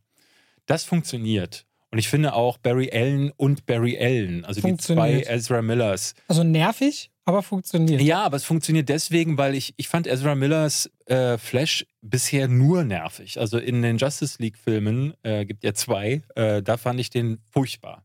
Weil er immer so überdreht war. Und auch hier gibt es die überdrehte Variante. Aber der ältere Flash, der jetzt in dieses Paralleluniversum reist, trifft auf diesen jungen Barry Allen und muss dadurch so ein bisschen zu einem älteren Mentor werden. Und dadurch gibt es so einen Konterpart, der den aushebelt. Und das hat ganz gut funktioniert. Aber ich finde, je länger dieser Film geht, umso mehr entgleist der. Weil du das Gefühl hast, ähm, sie wollen auch wieder viel erzählen, ähm, da muss wieder viel rein. Ich finde das CGI unterirdisch. Ich frage mich manchmal, sieht es einfach nur kacke aus oder haben die das wirklich zu ihrem Look auserkoren? Ja, Weil es sieht ja konsequent so aus. Also ich, also ich mag die Idee, also wenn Flash sich bewegt, einmal seine innere Sicht der Mhm. Geschwindigkeit und die äußere. Das mag ich jeweils. Ne? Der kommt an, der Boden brennt. So, es wird nicht so getan, als hätte es keine Reibung oder so in der Geschwindigkeit. So ein paar Gedanken ringsherum mag ich. Aber dann ist eben der Look mit den Blitzen und das sieht alles so aus, wie als wäre es noch nicht fertig äh, gerendert. Ja, angeblich, äh, Andy Muschietti wurde, äh, da wurden so ein paar Interviews rausgegraben, wo er gesagt hat, das ist wohl, gerade wenn er in der Speedforce ist, dann sei das wohl so gewollt. Gerade die menschlichen Figuren sehen ja hier wirklich aus wie in so einer PlayStation 3 Zwischensequenz. Es gibt am Anfang so eine längere Sequenz mit Babys und äh, da dachte ich auch so, krass, das ist ja unglaublich hässlich. Und mir hat das diese Szenen alle kaputt gemacht. Also erstens fühlen sie sich an wie Kaugummi, weil sie halt in so einer Zeitlupen-Variante spielen. Aber es sieht so schrecklich aus. Und das mag vielleicht von Andy Muschietti, dem Regisseur, ein gewählter Stil gewesen sein, aber das war er ja vorher nicht. Wenn man sich zum Beispiel bei Zack Snyder in Justice League die Szenen mit der Speedforce anguckt, da sind die Menschen, äh, werden ja nicht in dieser komischen CGI-Variation dargestellt. Ähm, und das fand ich schrecklich. Und dadurch werden äh, gerade am Ende, da gibt es so ein paar Cameos. Ähm, wir spoilern ja hier, deswegen können wir ja zum Beispiel einmal nennen. Es kommt zum Beispiel ein alter Superman rein, Christopher Reeve. Und das sieht einfach nur unterirdisch aus. Merkwürdig. Na, auch Wollen wir alles vorwegnehmen? Ja. Ja? Ja, Nicolas Cage kriegt seinen Superman-Auftritt. Ja, vor allen Dingen gegen die Riesenspinne. Kennst du die Geschichte eigentlich? Nee, dann, das ist, das, das, das, ich merkte sowieso, ne? Also für dich muss da ja noch mal viel mehr drin stecken, Ja. ne? Als, aber Es erzähl gibt, mal. ich glaube, die Comic-Nerds entdecken noch mehr als ich. Aber ich glaube, was du merkst, da ist für ganz, ganz viele Leute sehr, sehr viele Easter Eggs. Nee, es gibt ja diese Geschichte, dass ähm, Tim Burton sollte ja diesen Film machen. genau. Äh, und Tim Burton hatte schon mit dem Produzenten des ersten Batman große Probleme, nämlich John Peters. John Peters ist einer der äh, berüchtigsten Produzenten in Hollywood. In äh, Licorice Pizza, Mhm. da spielt Bradley Cooper Den- John den- Peters. ja. äh, immer auf Koks, immer völlig abstruse Ideen, wollte ihm bei Batman schon immer wieder reinreden. Ich habe zum Beispiel die Tage ein Interview mit Danny Elfman gesehen, der meinte, dass John Peters ihn gehasst hat und den Soundtrack nicht wollte. Und äh, also es hätte sehr viele Filme fast nicht in dieser Variation gegeben, wenn John Peters seinen Willen bekommen hätte. Und äh, seinen Willen wollte er aber durchsetzen beim Superman-Film mit Nicolas Cage. Der sollte nämlich irgendwann gegen eine Riesenspinne antreten. Und da hat Tim Burton damals gesagt, sorry, aber da bin ich raus. Was soll denn der Scheiß? Ne? Es sollte eigentlich um Brainiac als Bösewicht Das ist gehen die Spinne, die später in, in, Wild Wild West, auftaucht. genau, den, ne? der auch von John Peters äh, produziert wurde. Und diese, diese Spinne hat Legendenstatus unter Fans, weil äh, vor allen Dingen äh, Kevin Smith. Kevin Smith hat ja an dem Drehbuch unter anderem mitgeschrieben und der erzählt sehr, sehr gerne die Geschichte von John Peters und der Riesenspinne und dadurch hat die, das ist ein Fan-Ding. Und ihn jetzt zu sehen, wie er gegen diese Riesenspinne antritt in diesem Paralleluniversum, weil am Ende tun sich so mehrere Paralleluniversen auf. Ich war hin und her gerissen zwischen, ja, nett, dass sie das machen, aber es sieht wahnsinnig scheiße aus und, und das ist ein großes Problem des aktuellen Kinos, wie ich finde, es ist ja eigentlich nie mehr als nur mit dem Finger zeigen auf Dinge, die irgendjemand mal vor vielen Jahren gemacht hat. Ne? Das ist keine Errungenschaft, die dieser Film erzeugt. Denn an The Flash wirst du dich nicht erinnern. Du wirst nicht an eine Szene zurückdenken und denken, ja, da hat dieser Film eigene Fußstapfen äh, hinterlassen, sondern du wirst daran denken, dass dieser Film hier seine Füße in ganz viele bereits ausgetretene Pfade setzt. Ne? Dass er am Ende dann äh, in alle Richtungen zeigt, dass dann nochmal George Clooney reinkommt, wo ich dachte so, boah, ey, Bist du dann nur genervt oder ist es auch gleichzeitig so Ne, das ist- eine, eine, eine genervte Faszination? Es ist eine genervte Es geht immer in Faszination. beide Richtungen, ja, ja, schlägt es das ist, ständig ich, aus. Ich bin so, es hat sich bei mir wenig getan, weil ich die ganze Zeit dachte, boah, jetzt noch einer und noch einer und es, es, es wurde immer mehr, mehr Fanservice und ja, diese Multiversumsgeschichten, die können, und das sieht man bei äh, Across the Spider-Verse jetzt sehr gut, können besser funktionieren. Aber das tut dieser Film ja nicht. Und ich finde zum Beispiel, dass du auch deutlich merkst, wie schwach dieses Drehbuch auch ist, wenn du äh, dieses Bedienen an Altem führt zum Beispiel dazu, Kali saß neben mir ähm, und als es dann um diese ganze General Zod-Geschichte geht, weil der wird ja hier auch nochmal ausgegraben und zwar ganz am Ende erst, dieser Film hat im Grunde keinen Bösewicht, erst ganz am Ende wird dann ein alter Bösewicht ausgegraben und ich drehte mich zu Kali um und meinte, sag mal, hast du Man of Steel eigentlich gesehen? Und sie so, nee. Ich so, weißt du eigentlich, wer das da ist? Nee. Und das ganze letzte Drittel hat für sie gar keinen Sinn ergeben. Die hat nur Bahnhof verstanden. Ähm, die mochte dann zwar Supergirl und die war super dargestellt und die mochte ich auch, aber die hat nichts verstanden. Und das ist diese große Gefahr, die so bei diesen Fanservice-Filmen mitkommt, dass du halt Leute, die in diesen Film gehen wollen, äh, selbst wenn sie jetzt zum Beispiel, wenn Leute gesagt haben, okay, ich habe Justice League gesehen, da fand ich The Flash ganz gut, jetzt gucke ich mir den noch an, die verstehen diesen Film nicht, weil sie Elemente aus einem ganz anderen äh, DCEU-Film äh, nicht gesehen haben. Aber halt diese ganze doof. Passage um Sort herum, weil dieses ganze CGI-Massaker, das geht ja 45 Minuten oder 40 Minuten. Das ist wirklich genau dieses Stück dieses Films, was ich komplett rausschneiden würde und das keiner braucht. Ja. Ehrlicherweise, weil dieser ganze Part, als Barry Allen auf Barry Allen trifft und der eine dem anderen so ein bisschen auch verschweigen muss, was mit der Mutter passieren könnte und sie dann lernen, der Neue mit seinen Fähigkeiten umgehen zu lernen. Das sind eigentlich so, da hat der Film so seinen Esprit, da hat er seinen Mhm, Charme, ja. wie ich finde. Und ich finde vor allem am Finale, wenn er, wenn er seiner Mutter, also Die Szene im, großartig. im Supermarkt. An die ne? denke ich immer zurück und denke so, das hat mich unerwartet hart gekriegt. Und wenn es das klappt, muss der Vorbau funktioniert haben. Ja, ja. Aber es gibt diesen großen Klumpen an Schlacht, den ich nicht brauche. Hätte man gesagt, komm, lass es raus oder mach's kürzer und verwende noch mehr Zeit auf Supergirl. Die total Mhm, spannend mhm, ist, ne? mhm, Mit ja. ihrer. Dieses Supergirl würde zu einem Pattinson-Batman Ja. fast passen, finde Und ich. auch dieser Part, wo ähm, Barry Allen, also der Ältere, dann irgendwann feststellt, okay, dieses Universum hier ist nicht zu retten. Die Figuren sind nicht zu retten. Lass es einfach geschehen, es ist Schicksal. Ja, das Wesen auch, auf das er in der Zeitlinie trifft, dass er im Grunde selber ist in einer Version, die es Millionenmal durch hat. Das ist spannend. Ne? Das ist spannend. Ich hätte, also wenn ich eine Schere ansetzen dürfte, ich hätte das, das gesamte Intro, was ich von vielen gehört habe, dass ihnen Spaß gemacht hat, alles mit Ben Affleck und mal wieder Wonder Woman. Ich hoffe, ich muss nie wieder Gal Gadot irgendwie. ah, der Lasso-Gag, findest du, den, den findest du richtig blöd? Den fand ich idiotisch. okay, gut. Ja, also nee. Das ist so krass, du sagst es so und bei mir kommt er wirklich an, okay, ich bin ein Idiot, ich weiß so. nee, so ich ist es ja nicht den, ich gemeint, den, Idiot, aber den Gag idiotisch. ich weiß, ich weil er weiß. so, ähm, er passt auch wieder nicht zu dem Batman, der uns zuletzt verkauft wurde. Weil, wenn du überlegst, der letzte Auftritt von Ben Affleck ist Uni- im Zack Snyder, äh, in, das, in diesem Snyder-Cut gewesen. Und da ist Ben Affleck ja. Anders als in der Joss Whedon-Variation ist er ja, ne, wenn du, hast einmal Man of Steel gehabt, wo er richtig dark war, dann war er plötzlich ein Comic-Held, äh, also so Comedy-mäßig in dem Joss Whedon-Film, der ja bewusst auf Humor geschrieben wurde und dann wurde das wieder zurückgenommen in der Zack Snyder-Version. Und jetzt hast du plötzlich wieder den Comedy-Batman. Nichts passt hier zusammen. Und das gilt ehrlich gesagt auch für Michael Keaton. Ich fand es nett, dass der wieder da war. Aber auch das ist wieder nur Fanservice. Und dieser Batman hier passt überhaupt nicht zu der Version, die Michael Keaton in den 90ern gespielt Also hat. nehmen wir Michael Keaton, wie er ist, da, als sie auf ihn treffen in Waynes Manor völlig runtergekommen und er hätte meinetwegen Barry Allen nur erklärt mit Hilfe von Spaghetti, wie die Zeit funktioniert. Warum weiß er das überhaupt? Wieso kennt er Quantenmechanik? Aber wenn dort hätte ich es enden lassen mit ihm. Jemand, der nicht wieder ins Kostüm zurückgeht. So, da hätte ich es persönlich zum Beispiel enden lassen. Ich hätte den nirgendwo mehr gebraucht, weil es ihn auch nicht braucht. Das ist einer, der halt ja, aber dann braucht man ihn noch gar nicht. Der beste Pilot. Mehr ist Ja. er nicht mehr. Aber es Also- gibt so viele Momente, die ich schneiden würde und wo ich dann wiederum sagen würde, es gibt diese Elemente, weshalb die letzte Szene im Supermarkt funktioniert. Und hätte man die genommen und wie du sagst, äh, es um Supergirl vielleicht erweitert und vielleicht auch dieses General Zod-Part noch erweitert, damit man einen echten Antagonisten hat. Aber Selbst Michael Shannon hat gesagt, dass sie jetzt hier nichts aus seiner Figur gemacht haben. ja, ne? ja, Also, der, ja, ja. Das fand ich interessant und mutig, dass er das so sagt, so öffentlich, dass er meint, so eigentlich völlig Quatsch hier, die Nummer, aber er hat es dann doch gemacht, was ja auch ein bisschen komisch ist. Also es ist ein Film, der immer wieder Momente hat, wo ich dachte, yo, es gab bei uns im Kino, wir waren in einer ganz normalen Vorstellung ja, ähm, gab Deutsch es, oder Englisch? Äh, Deutsch leider. Mhm. Gab es Szenenapplaus am Ende. Da gab es Leute, die aufgestanden sind und gejubelt haben, als Nicolas Cage reinkam und äh, vor allen Dingen Christopher Reeve, aber es gab dann auch ja den Superman aus der 60er Jahre TV-Variante, ich glaube auch den Batman. Ja, ne? ja, Adam West gab es Adam West auch. gab es auch.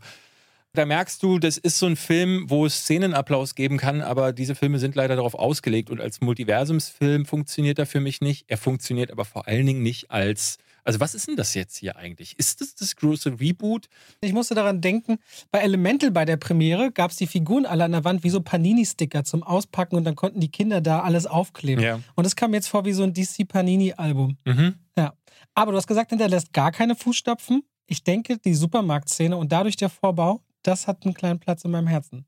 Das sind schon ein paar Abdrücke, die ich merke nach diesem Film. Ja. Für mich. Das möchte ich gerne nochmal Es wird sehr interessant sein zu sehen, wie es jetzt da auch weitergehen kann. Also ich meine, jetzt wird ja rebootet, Ezra Miller, wer weiß, was da nochmal Wann passiert. startet denn der nächste, der erste DCU-Film? Kommt der eigentlich schon 2024? Weiß man das oder Ich geht es glaube erst nicht. 2025 Ich glaube, es geht weiter? erst 25 los. Und das erste wird Superman Legacy, oder? Soweit, also das ist zumindest das fortgeschrittenste Projekt. Nee, eine Serie hat auch schon ein bisschen Cast, aber ich weiß ich würde nicht. denken, Ich Superman Legacy ist der erste. und das ist halt eines der großen Probleme, dass man nicht so richtig durchsieht. Man versteht nicht so ganz, was ist denn jetzt mit Blue Beetle, was ist denn jetzt mit Aquaman? Sind die Alten damit raus aus der Nummer? Was ist mit den Neuen? Ich hatte jetzt die Tage dir die News geschickt, dass äh, Avatar unter anderem verschoben wurde. Also Avatar. Warum eigentlich? Was ist die Begründung? Ich habe es äh, nicht gelesen, ich habe nur die Äh, Headline gesehen. Disney hat, hat den kompletten Slate, also alle geplanten Filme, äh, einmal komplett nach hinten verschoben oder durcheinander geschaffelt, was, so habe ich das jetzt mehrfach gelesen, aber so nehme ich es auch an, was zumindest bei den Marvel-Projekten, Kang Dynasty zum Beispiel, wurde ein Jahr komplett verschoben, weil gerade Jonathan Majors Gefahr läuft, in den Knast zu gehen. Also der hat jetzt, glaube ich, sein Verfahren demnächst. Das wird wohl durchgezogen und es ist durchaus möglich, dass der aus dem Verkehr gezogen wird. Und er hat ja jetzt schon einige Projekte verloren. Marvel hält noch ein bisschen dran fest, aber also man muss sagen, ich möchte nicht in der Haut von Kevin Feige äh, stecken, weil wenn du dich dann committest auf einen Schauspieler und dieser Schauspieler sagt dann, ich drehe jetzt mal hier durch, wie es ja bei Ezra Miller auch gewesen ist, Und dieser Schauspieler sollte in all deinen Projekten drin vorkommen. Ne, in Loki 2 wird er jetzt äh, vorkommen. Er sollte in zwei großen Avengers-Filmen. Das, das sollte so der große rote Faden wie Thanos für diese zweite äh, oder dritte Marvel-Phase sein. Und kann er jetzt dann wohl nicht. Und deswegen haben sie die Marvel-Filme alle verschoben. Und ich glaube, Avatar wahrscheinlich braucht James Cameron noch ein bisschen länger. Jetzt wird es auf jeden Fall den nächsten nicht mehr 2024, sondern erst 25 geben. Und der fünfte, sollte es jemals einen fünften Teil von Avatar geben, kommt dann erst 2031. Was ich krass Mal finde. gucken, ob wir in diesem Podcast noch über diesen Film reden das werden. ja, das wäre eine Challenge. Das wäre Folge einfach 600 irgendwas oder so. Sehr viel auf jeden Fall. Und ja, du merkst, was ich immer denke, ein großes Opfer davon war ja zum Beispiel äh, Doctor Strange in the Multiverse of Madness. Diese Filme wurden alle so viel hin und her geschoben, dass sie Storylines, äh, die sich zum Teil darauf beziehen, rausnehmen müssen oder reinpacken müssen, weil, ne, das ist ja das große Problem, weil die TV-Serien und die Filme ineinander greifen, zum Teil Bezug aufeinander nehmen, können die ja nicht schieben, ohne nicht das komplette Ding über den Haufen werfen zu müssen. Denkst du manchmal eigentlich eher, what a time to be alive, dass es so viel gibt? Oder denkst du eher, Mann, es gibt ja so viel Schrott nur noch? Das sind so die beiden, also nicht, dass du dich auf eins von beiden festsetzen müsst, aber ich sehe diese Standpunkte oft und sehr oft, dass die Leute sagen, es gibt ja nur noch Müll. Und ich denke dann eigentlich immer, nee, es gibt einfach nur so viel und es gibt auch richtig viel Gutes. Ja, Hast du das Gefühl, das ist gar nicht so? Boah, das ist eine schwere Frage. Also auf der einen Seite denke ich mir, äh, wenn ich die Zeit zurückdrehen könnte, würde ich, glaube ich, eher wieder in diese Zeit, also 90er, 2000er, Anfang der 2000er, aber da hört es ja dann langsam schon auf, wo einfach weniger gekommen ist, aber wo du das Gefühl hattest, dass die Studios sich nicht erlauben konnten, so viel Müll rauszubringen und wo der Mittelblockbuster auch noch existierte. Also wo was, was heute auf den Streamern läuft, auch im Kino existieren durfte. Sowas wie Event Horizon, sowas wie Alarmstufe Rot, sowas wie die Jean-Claude Van Damme-Filme, die es heute nur noch dahin äh, schaffen würden, die gibt es ja nicht mehr im Kino. Du hast entweder Indie oder du hast super Mega-Blockbuster. Und das finde ich total schade, dass es das nicht mehr gibt. Oder Also, No Hard Feelings? äh, ja, und No Hard Feelings, das ist ein gutes Beispiel. Das ist ein Film, den ich eigentlich gar nicht vermuten würde mehr im Kino. Dass es der da reinschafft, das kann man sich dann manchmal gar nicht erklären, aber es ist eine der seltenen Ausnahmen. Das hätte ich gerne wieder zurück. Aber eigentlich finde ich das schön, dass es eine große Auswahl an Content gibt.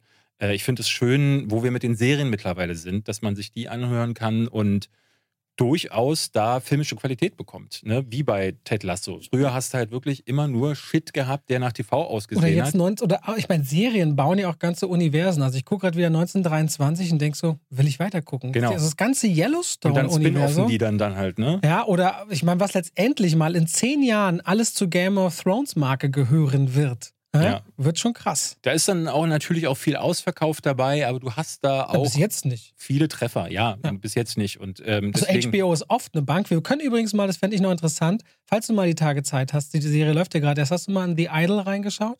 Nee, was ist das denn? Hochdiskutierte Serie. Schlecht bewertetste HBO-Serie aller Zeiten, Aha. weil krass äh, aufgeladen, sexuell, Tochter von Johnny Depp, Hauptrolle The Idol. Ein Star Ach, in die- Hollywood. Wie heißt sie nochmal? Die von Vanessa Paradis, Rose äh, Dings Depp. die auch in Dings dabei war, Lily in The Rose King, ne? Depp? Lily Rose- Rose Depp. Lily Rose Mhm. Depp.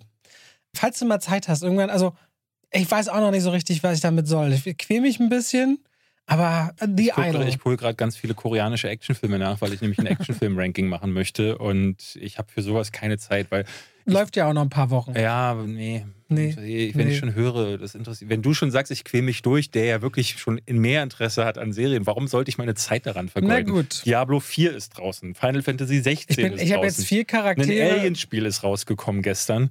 Warum sollte ich meine Zeit damit verschwenden? Das mache ich aber nicht. Podcast machst du trotzdem noch. Das äh, ist das Schönste in meinem Leben. Warum soll ich das So. aufgeben? So. Da sind wir am Ende, Ja. oder? Ja. Wollten wir noch was zu Flash sagen? Weil ich habe jetzt einfach zwischendurch, also ich habe jetzt einfach die Frage gestellt, ob du denkst, what a time to be alive. Hattest du noch was zu sagen über das? Nee, ich glaube, zusammenfassend braucht man einfach nur sagen, das ist ein Film und das sehe ich auch in den Kommentaren. Die Leute sagen entweder furchtbar oder super. Ich habe das Gefühl, es gibt wenige, die sich in der Mitte treffen, ähm, wobei ich eher so sagen würde, ich bin so irgendwo in der Mitte, sitze ich zwischen den Stühlen. Ich hatte bei Filmstarts jetzt gelesen, ähm, es ist der beste Comicfilm äh, seit Jahren. Weil ich da immer nicht so richtig weiß, wer hat jetzt diese, steht wer diese Sebastian. Kritik geschrieben? Ach, Sebastian hat diese Sebastian hat nicht die Kritik geschrieben, aber der hat Sterne vier, oder so ich gesehen. vier ne? Sterne hat er gemacht. Die geschriebene Kritik macht ja dann, glaube ich, wieder jemand anders. Und das ist ein irgendwie auch ein valides Argument. Und ich glaube auch den Leuten, die sagen, sie finden den zum Kotzen. Was, ja, solche Filme gibt es. Das und das ist so einer davon. So, Leute, nächste Woche geht's weiter und zwar die 120. Folge steht an. Ja, Indiana Jones müssen wir noch auch besprechen. Ja, also nächste Woche. Achso, du willst Kommentare. Und die 120. Folge steht an. Wir werden die Tage hoffentlich auf einem der Instagram-Accounts vom Podcast-Kanal oder bei David oder bei mir wieder um Fragen bitten, die wir nächste Woche mal beantworten können, die euch so durch den Zwischenraum der Ohren schwirren. Ich poste mal die Bilder, die ich, von denen ich vorhin gesprochen habe, äh, von Pixar, von diesem So. Film, und dann können wir da. Ihr hört ja. einen motivierten David. Ähm, macht's gut. Danke, dass ihr dabei dabei wart. Tschüss. Tschüss.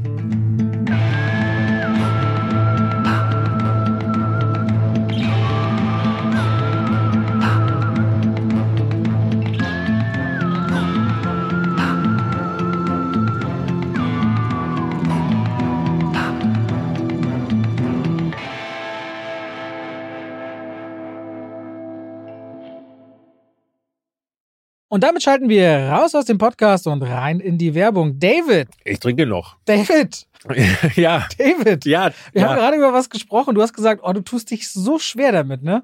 Du tust dich so schwer damit, zum Beispiel geballte Informationen einfach so hintereinander zu sagen. Mhm. Das fällt dir irgendwie schwer. Weißt du, Ja. was überhaupt nicht schwer ist? Was denn? Einen Überblick über all seine Versicherungen zu haben. Oh, schöne Überleitung. Aber wie, wie bekomme ich diesen Überblick? Das ist super einfach. Kennst du die Clark-App?